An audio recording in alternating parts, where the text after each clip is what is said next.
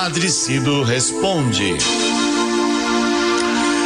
Eu respondo sim e vou dizer a vocês, eu agradeço muito por vocês escreverem e fazerem suas perguntas. Porque a gente faz desse quadro uma catequese. Você liga 3932 1600 no WhatsApp, deixa sua pergunta, eles me passam, eu respondo e nós vamos.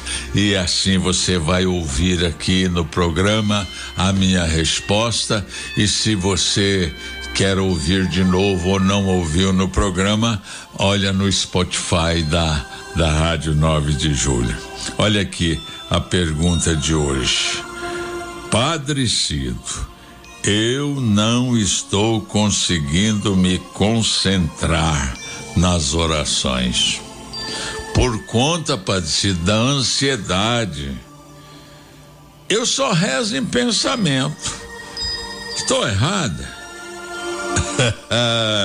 Minha irmã, eu quero of oferecer a você três atitudes para você ficar de bem consigo mesma, com os outros e com Deus e se libertar dessa ansiedade que está lhe tirando a paz. Primeiro, você tem que buscar as razões dessa ansiedade.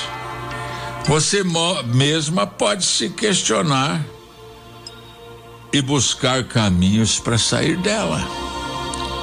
Arrume um tempo para se dedicar ao próximo.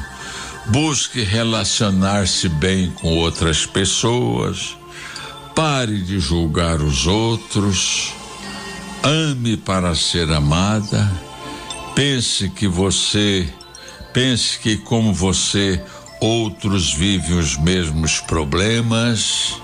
Conviva com as pessoas não há problema sem saídas, tá? Segunda coisa, minha irmã, ela não deu nome aqui.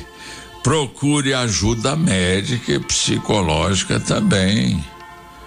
É preciso tirar da nossa cabeça. Nós precisamos parar com isso. Tirar da nossa cabeça que psicólogo e psiquiatra são para loucos. Não eles nos ajudam a reencontrar o nosso eixo, a nos entender bem e a nos entendermos bem com o próximo. Tá vendo? Terceira, e vem a terceira atitude: confiar em Deus, entregar-se aos cuidados de Deus.